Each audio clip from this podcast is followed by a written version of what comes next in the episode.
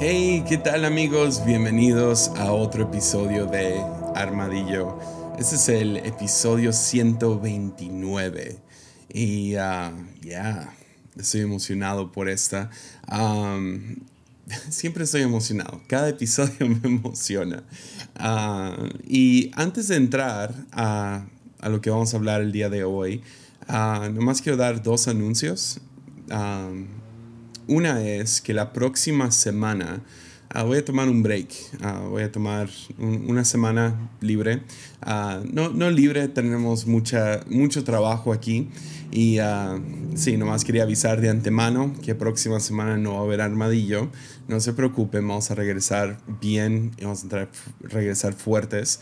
Y todo esto es porque estamos aquí reacomodando agendas y viendo cómo hacer estos videos cada semana. Entonces, para los que no saben, Armadillo se va a ir a YouTube también. Vamos a seguir aquí en Spotify, vamos a seguir en SoundCloud, en, todo, en todos los lugares. No, si, si tú escuchas esto y no te interesa verlo, no te preocupes, nada cambia. Pero vamos a agregar video también. Entonces van a estar aquí en mi oficina y la razón que digo aquí en mi oficina es porque ya estoy grabando estas cosas. Entonces, ah, estamos grabando cada semana, ah, entrando a este proceso, cómo hacer lo que se vea mejor, cómo agarrar la rutina bien y uh, cómo editarlo, cómo queremos que se vea. Entonces, ya estamos haciendo esto. Si quieres verlo, puedes ir a patreon.com, diagonal Hansen y ver, uh, si, si, apoyas ahí, puedes estar viendo uh, semana a semana cómo se están viendo estos videos. Entonces es la idea, que Armadillo se vaya completamente en YouTube también um, y para que puedan ver y que pueda usar algunas ilustraciones más, um, más que nada visuales. Y también hay, hay, hay, hay, personas que se les hace más fácil nomás ver un video y ponerlo en la tele y... Uh, y diferentes cosas así. Probablemente ya que tenemos video nos vamos a Facebook y otros medios como ese. Pero sí, estamos trabajando hacia eso. Entonces esos son los dos anuncios que ah, próxima semana no va a haber y ah, ya vamos a estar en YouTube muy muy pronto. Entonces estamos trabajando hacia eso. Yo le calculo, uh, ahí voy a sacar, yo creo que próximo en dos semanas, en el próximo episodio, voy a sacar bien la fecha ya exacta de cuando lanzamos en video. Y todos estos videos van a estar disponibles también. Entonces, nos los vamos a lanzar todos. Entonces, de una vez, el YouTube va a lanzar con unos 5, 6, a lo mejor un poquito más de episodios ya en video. Entonces, para que puedan verlos, comentar. Ah, también es lo chido de, de irte ya a modo video Spotify no puedes poner comentarios, entonces vas a poder comentar. Ah, eso me da un poco de miedo, pero vas a poder comentar y si nos vamos a ir a Facebook va a ser aún más fácil, ¿no? Entonces sí, ya, esos son los anuncios y como pueden ver, los que están viendo, estamos aquí en mi oficina. Ah, entonces sí, otra vez una disculpa grande a todos los que ah, les molesta el sonido de pájaros o carros, pero aquí afuera de mi oficina tengo un nidito de pájaros y no me animo a hacerles nada, pero está bien. Ah, yo los llamo mis, mis hermanos, como Francisco de Asís los llamaba. y vienen porque también quieren participar, entonces ellos cantan de fondo. pero sí, el día de hoy Ah, vamos a estar examinando un poco la pregunta de cuánto cuesta un peso. ¿Cuánto cuesta un peso? Y para los que están en México, luego lo entendieron, uh, nuestra denominación de moneda se llama peso, peso mexicano, ¿no? Uh, no sé si de dónde estás viendo esto, pero si eres mexicano, le entendiste. Ah, si estás en España es un euro, si estás en Estados Unidos es un dólar, si estás en, en uno de nuestros hermosos países allá en Latinoamérica, ah, ah, tienen otro nombre. Entonces, pero para nosotros es un peso. ¿Cuánto vale un peso? ¿Cuánto cuesta un peso? Entonces, mientras cargas ese, esa pregunta en el corazón, quiero leerles la siguiente historia. Y es una de esas historias que, que, acosan a todo cristiano. No son una de esas bonitas. Es, es como, uh, no, no sé qué hacer con esto. Uh, y quiero uh, desglosarlo, quiero, ya, quiero, quiero jugar con este versículo un poquito.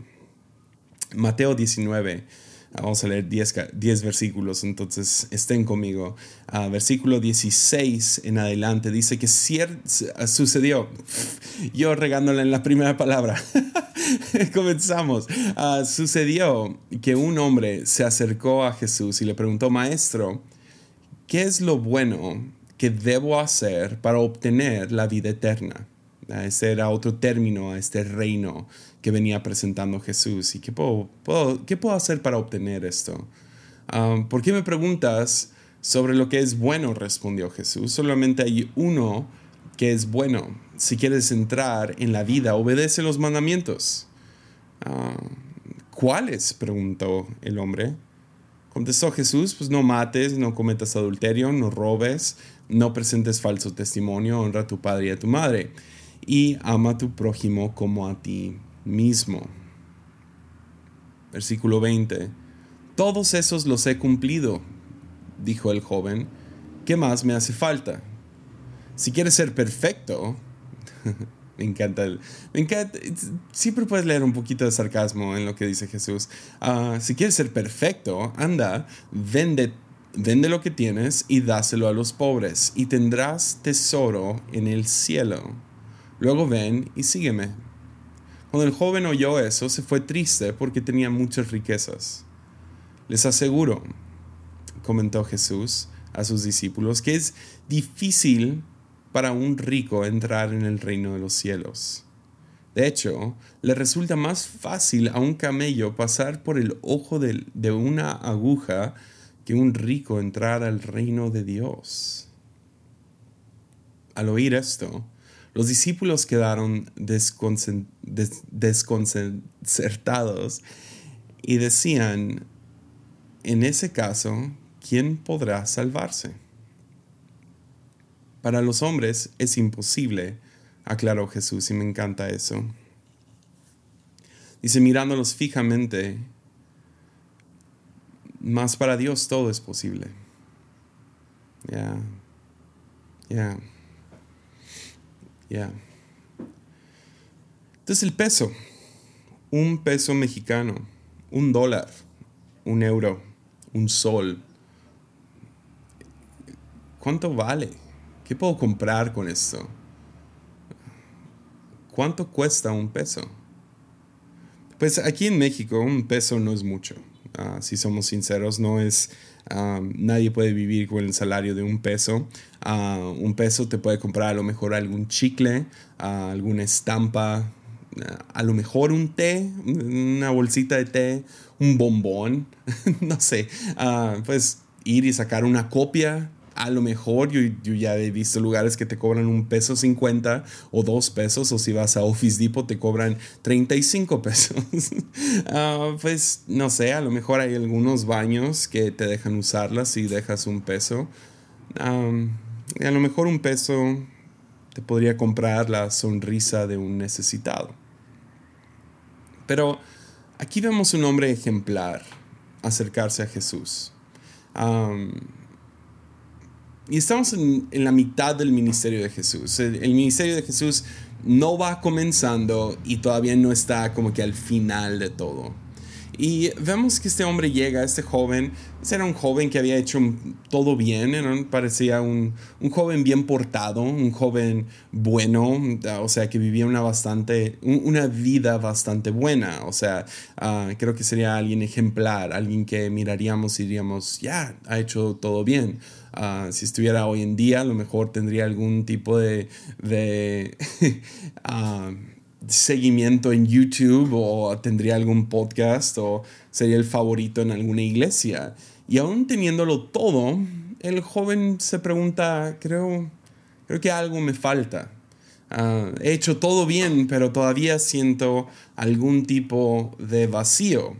Uh, que, que pues, podrías decir, pues también hay cierta humildad ahí. O sea, es, es, es admirable. Es un joven que le ha echado ganas, que que ha sido bueno, que ha, sido, que ha tenido buen comportamiento, que ha tomado decisiones correctas, que se sabe las leyes y las aplica. Sin embargo, algo le falta. es cualquier líder religioso, o sea, estaría emocionado por tener a alguien así en su equipo. Eh, estaría, ya, o sea, es un hombre, es un muchacho, está joven, nos, lo presenta como joven, aparentemente hizo todo bien, ah, o sea, no le falta nada, sin embargo, uh, él siente que algo le falta, entonces hay cierta humildad ahí, o sea, ningún, ningún líder religioso, especialmente un rabino de aquellos tiempos, rechazaría a un hombre así, o sea, diría, sí, sí, vente, sígueme, vamos hacia adelante, vas a ser uno de los fuertes aquí, vas a sacar demonios y vas a, no sé, todas las cosas locas que hicieron los discípulos, o sea, vente conmigo. Pero Jesús, ah, con Jesús, este chico se queda completamente devastado y triste y se va. ¿Qué sucedió en el corazón de este joven? ¿Y qué es lo que Jesús vio en él que lo haya, no sé, que lo haya destanteado tanto? Pues Jesús le dio una tarea para probar dónde estaba su corazón, dónde estaba eh, todo este comportamiento de mantener la ley. ¿Por qué lo hacía? ¿Por qué hacía lo que hacía? Porque a veces es fácil aparentar que amas a tu prójimo como a ti mismo hasta que llegas, hasta que tienes que hacer algo por ellos. Ya, los pájaros están de acuerdo. y Jesús ve a través de este joven y lo termina exponiendo. Porque ves, ah, podemos tener todas las creencias correctas. Todas, todas, todas, todas. Eso se llama ortodoxia es, alinearte con, pensamientos correctos dentro de acuerdo a la cultura en la cual estás. Entonces, si, si, si eras un joven judío viviendo en estos tiempos, hace dos mil años, pues la creencia era, pues cree estas ciertas cosas y pues vas a estar bien. Y Jesús sí habla acerca de ciertas creencias, pero creo que Jesús llama a sus seguidores a no nomás tener ortodoxia, sino tener tener ortopraxia, practicar lo que creen, vivir lo que creen. Entonces cuando Jesús añade este último, amas a tu prójimo como a ti mismo, ah, y el chico contesta sí, Jesús lo pone a prueba. Y le dice, a, ver, a, ver, a ver si eso es cierto. Alguien necesita un peso, ¿estás dispuesto a dárselos? Pero con lo que con lo que expone, con lo que Jesús lo expone, crea un problema existencial para cada uno de nosotros. Es no nomás un problema de hace dos mil años, podrías hacer el caso de que es un problema más fuerte hoy en día. Porque ves, sí expone Jesús a este chico, pero al exponer a Jesús y tú y yo leer esta historia, también nos está exponiendo a nosotros. Entonces nos lleva a la siguiente pregunta, ah, porque este joven no pudo dar su dinero. ¿Sería el dinero es malo? El dinero debería de practicar lo que hacía Francisco de Asís, que ni cargaba dinero, que no tocaba el dinero, porque no se quería ensuciar las manos. Entonces ni él ni ninguno de los seguidores tocaban dinero. Ya. ¿Será que el dinero es, es algo demoníaco, satánico, algo malo? ¿Es pecado cargar con dinero, tener dinero? ¿Que no, que no Dios quiere prosperarnos? O sea, ¿que no prosperidad es algo dentro de la Biblia? Ahora, yo entiendo que hay enseñanzas hoy en día acerca de la prosperidad que son totalmente torcidas, manipuladoras, la verdad es que sí, deberían de ser hasta ilegales. O sea, algunas cosas que, se predican desde el púlpito ah, son muy, muy, muy malas. entonces, ya, no son bíblicos, son mentiras. Sin embargo, sí existe prosperidad en la Biblia. La Biblia dice vez tras vez que Dios quiere prosperarte. Y quiere, quiere prosperarte para poder prosperar a otros y quiere prosperar a otros para poder prosperarte. O sea, Dios es un Dios que sí da buenos regalos y, y lo vemos vez tras vez. La Biblia es tan clara ah, que donde, donde está Dios hay prosperidad.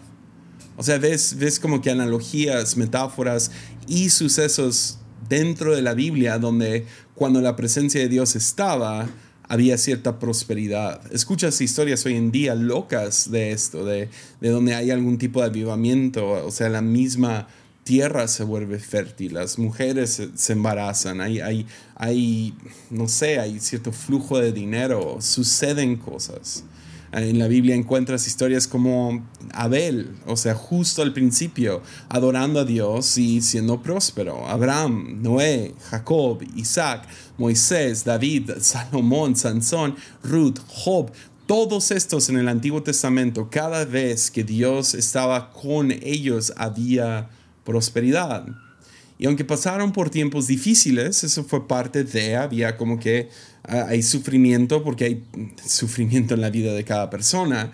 Y aunque fueron pecadores, cuando estaban con Dios fueron prosperados. Ah, no, no, no como, no como, no sé, vida, vida hecha de flores o lo que sea, pero había prosperidad en sus vidas, o sea, avanzaban de cierta manera.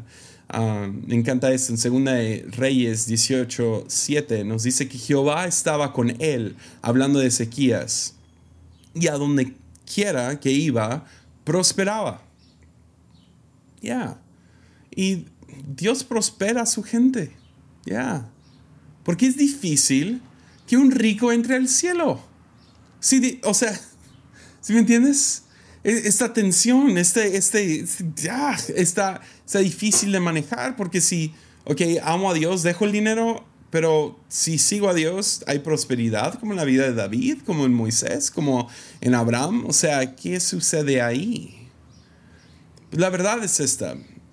Jesús fue abundantemente claro que el competidor número uno por tu corazón no es el, no es el diablo, es el dinero. Es el dinero. Y el obstáculo número uno que tú y yo tendremos um, para entrar al reino de los cielos, para ser parte del reino de los cielos, es el interés económico no es el diablo, no es el adulterio, no es la idolatría, es el dinero. Y yo solo sé esto porque he leído la Biblia. La Biblia misma nos cuenta historias de prosperidad, pero también nos habla acerca de, de lo malo que puede ser el dinero para nosotros. Mateo 6, Jesús nos dice esto en versículo 19, nos dice, no acumulen para sí tesoros en la tierra, donde la polilla y el oxígeno y el óxido destruyen, y donde los ladrones se meten a robar. Más bien acumulen para sí tesoros en el cielo, donde ni la polilla ni el óxido carcomen, ni los ladrones se meten a robar. Porque donde esté tu tesoro, ahí estará también tu corazón. Mateo 6, 24, Jesús también nos dice que nadie puede servir a dos señores, pues menospreciaría a uno y amará al otro, o querrá mucho a uno y despreciará al otro. No se puede servir a la vez a Dios y a las riquezas. Conste que Jesús no dice no puede servir a Dios y al diablo porque ese, ese aparentemente no es la tentación, es servir a Dios y a las riquezas.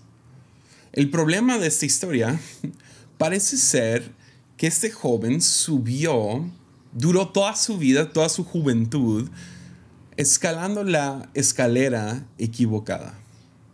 Yeah. Thomas Merton habla de esto, habla acerca de, de, qué tan feo ha de ser durar toda tu vida escalando una montaña o subiendo una escalera solo para darte cuenta que está en el muro equivocado. Yeah. Y eso es lo que está hablando Jesús con este joven. Hay algo en tu corazón que has, buscado el éxito, has buscado éxito en tu vida. Y está, está bien buscar éxito. El, ahí, ahí, te voy a hablar del problema, pero terminas, o sea, si subes la escalera equivocada, terminas aferrándote al, al ancla erróneo. terminas, no sé, construyendo tu casa sobre la piedra equivocada. Y cuando llegan los tiempos difíciles, no te sostiene. O sea, por eso habla acerca de polilla y óxido y ladrones y ah, habla acerca de estos dos señores y la competencia entre los dos. Creo que es, creo que es muy importante recalcar esto, ¿ok? En toda esta historia, la, la clave es esta. Éxito de cualquier tipo es bueno. Es, es bueno. Qué bueno que seas exitoso con no sé, mantener tu salud. Qué bueno que tengas éxito en tu matrimonio. Qué bueno que tengas éxito en tus finanzas. Qué bueno que seas exitoso en tu comportamiento. Qué bueno que seas exitoso con tu licenciatura. O sea, todos estos éxitos son buenos a menos de que este éxito te termine llevando un abismo de egoísmo. Ya déjalo digo una vez más, éxito de cualquier tipo es bueno, es buena, agarra chido, qué bueno, a menos de que te lleve al abismo llamado egoísmo. Y Jesús ve esto en este muchacho. Jesús lo ve. Ve justo a través de todo este comportamiento y este éxito. Le dice, ok, va. Ahora suelta lo que tienes. Suéltalo. Suéltalo. Y la historia nos demuestra de manera bastante devastadora, de manera que nos hace a todos detenernos por un segundo y pensar y recalcular nuestras vidas, nos muestra qué tan difícil es. Qué tan difícil es soltar ese peso soltar esa moneda, soltar ese éxito, soltar, bajarte de la escalera de la cual has estado subiendo. Hay un increíble libro por Henry Nouwen, es cortito, y se trata de la oración, se llama Con manos abiertas. Sí, sí está en español y la puedes encontrar. Para los que están viendo, aquí está. Peor portada. Siempre tienen las peores portadas Henry Nouwen, pero tiene el mejor contenido. En este libro, con manos abiertas, la premisa de todo el libro, se trata de la oración, pero la razón que lo nombró así, con manos abiertas, es por una pequeña historia que cuenta justo al principio. Y dice lo siguiente. Dice, la resistencia contra la oración es como la resistencia de los puños fuertemente apretados. Esta imagen nos muestra una tensión, un deseo de apegarse de manera cerrada a uno mismo, una codicia que revela temor. Esta actitud queda ejemplificada en la historia de una mujer mayor que fue llevada a una institución psiquiátrica. Estaba desenfrenada, tratando de golpear todo lo que tenía a la vista y asustando tanto a todo el mundo que tanto a todo el mundo que los médicos tuvieron que sacar todo de su alcance. Pero había una pequeña moneda que la mujer sostenía dentro de su puño. Sin soltarla, de hecho, fueron necesarias dos personas para forzarla a abrir esa mano apretada. Parecía que, junto con la moneda, se perdía a sí misma. Si la privaban de, su, de esa última posesión, ya no le quedaría nada. Y por lo tanto no sería nada. Ese era su temor. Cuando se te invita a orar, se te pide que abras tus puños fuertemente apretados y que dejes tu última moneda. Ya.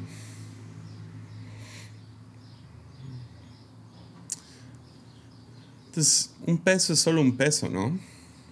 ¿Qué compras con un peso? Ya, ya hablamos, un chicle, un... ¿Qué? un chicle. a lo mejor te dejan pasar al baño. Un peso es un peso hasta que te aferras a él. Entonces, ¿cuánto cuesta un peso? Pues podría costarte el reino de los cielos aquí y ahora. Es, la realidad es esta. Jesús ofrece muchísimo más de lo que tú puedes imaginar o pedir. Pero a su vez exige más. Dice, suelta lo que tienes para poder darte lo que te quiero dar. Y ves, en el reino de los cielos, en el reino de Dios, nadie se aferra a esto. Nadie. Nadie. ¿Ves? Y el peso en esta ocasión, ah, podríamos irnos y hablar acerca de finanzas y a lo mejor puedo hablar un poquito acerca de generosidad en unos, en unos minutos, pero igual que esta mujer, ¿qué representa esa moneda en tu vida? ¿Qué, qué, qué pasa si pierdes, si pierdes tal cosa, perderías tu identidad? Si mañana deja de existir TikTok, ¿qué pierdes? Si mañana ya no es válida esa, ese papel que recibiste en la escuela, ¿qué pierdes? Si mañana pierdes esa moneda, ¿qué pierdes? ¿Qué pierdes? Es Jesús nos invita a ser parte de su reino. Pero nos dice, vas a tener que soltarlo, soltar lo que tienes. Eh, se contrasta tan bien, ¿no? Con, en la, de acuerdo a, ese joven, era un joven rico, tenía muchas posesiones, ah, tenía cierto estatus, me imagino, como cualquier otra persona rica. Ah, vivía en cierto nivel de vida. Y Jesús dice, ok, si quieres seguirme, suéltalo todo de la misma manera que le dijo a los otros discípulos que soltaran sus redes, o a otros que soltaran sus espadas. El, chiste es soltar. Soltar. Sueltas. Vives con las manos abiertas. Porque ves, no se trata de lo que tú tienes en, en tu mano, se trata de en quién pones tu vida, en las manos de quién. Porque ves, Jesús se fue tan extremo a decir casi, casi.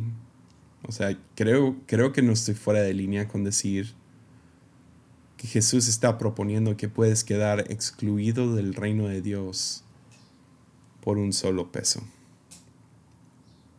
Si es que, si es que te cuesta demasiado soltarlo. Entonces el chiste de todo esto es vive una vida generosa. Sí, claro, te digo, podríamos hablar de finanzas. Vivir una vida generosa con finanzas. Pues ya que es nuestro competidor número uno, las finanzas. Vivir de manera generosa, que ningún peso te robe de poder aquí y ahorita ser parte del reino. De crear un tesoro para el resto de la eternidad Sí, pero va más allá. Es ser, es ser generoso con tu vida. Ser generoso con tu vida. Pensamos a veces que Dios quiere nuestros talentos, que quiere, que quiere nuestras habilidades, que quiere nuestra influencia. No. Lo ha querido todo. Todo. Yo sé que suena como mucho, pero al final el día que no termina siendo una moneda en contraste de todo lo que recibes. Es bajarte de esa escalera que está apoyado en el muro equivocado.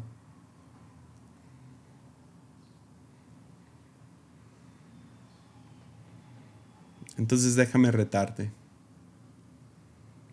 Donde está tu tesoro está tu corazón. Hablemos de dinero por un segundo. ¿En qué gastas tu dinero? ¿A dónde se va ese dinero? Y a lo mejor dices, no, pues, o sea, en mi familia. En mi familia, sí, claro que sí. Ah, no, mira, yo gasto para poder pagar la universidad.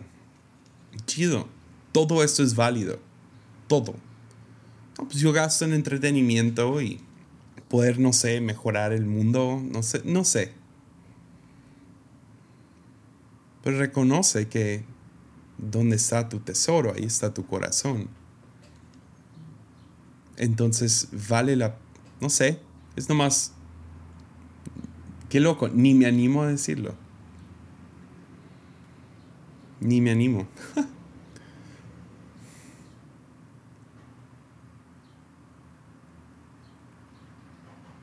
Nomás evalúalo. Piénsalo dos veces. Eso es lo que lo hace tan ofensivo, ¿no? Esto de Jesús y seguirlo. Que Jesús aún habla acerca de abandonar a tu familia por seguirlo a Él. Y abandonar tu propia vida. En este caso está hablando acerca de abandonar las leyes, abandonar posesiones, abandonar tu éxito. Ah, no lo hace si no te lo pide. Pero donde está tu tesoro, ahí está tu corazón. Entonces, ¿dónde es donde gastas más dinero? ¿Dónde es donde gastas más tiempo? Porque ves esto es vivir una vida generosa. Y dices, ok, pero, pero ¿cómo invierto mi vida en Jesús? ¿Cómo, cómo digo, ok, ah, voy a poner mi tesoro en, en Dios? Pues hay algunas maneras, o sea, la principal que viene a mi mente es cuando Jesús dice, cuando tenía hambre me diste de comer, cuando estaba en la cárcel me visitaste, cuando tenía frío me diste un abrigo. Y luego gente pregunta, pero, pero ¿cuándo? ¿Cuándo hicimos estas cosas? Dice, cuando lo hiciste por los más pequeños, lo hiciste por mí hay un lado acerca de dar al, que más lo, lo necesita. ¿Ya? Pero sí. Ya. Entonces, que no, ¿por qué no soltar el peso hoy? ¿Qué es el peso en tu vida? ¿Qué representa? Ya este yo lo suelto ahorita. si, se me, si se me cae y se va a una esquina a este peso, a lo mejor no, a lo mejor ni hago el esfuerzo de recogerlo. Pero hay otras cosas en las cuales estoy construyendo mi vida. ¿Estoy dispuesto a rendir eso? Por seguir a Jesús. ¿Confío suficiente en Él como para soltarlo todo.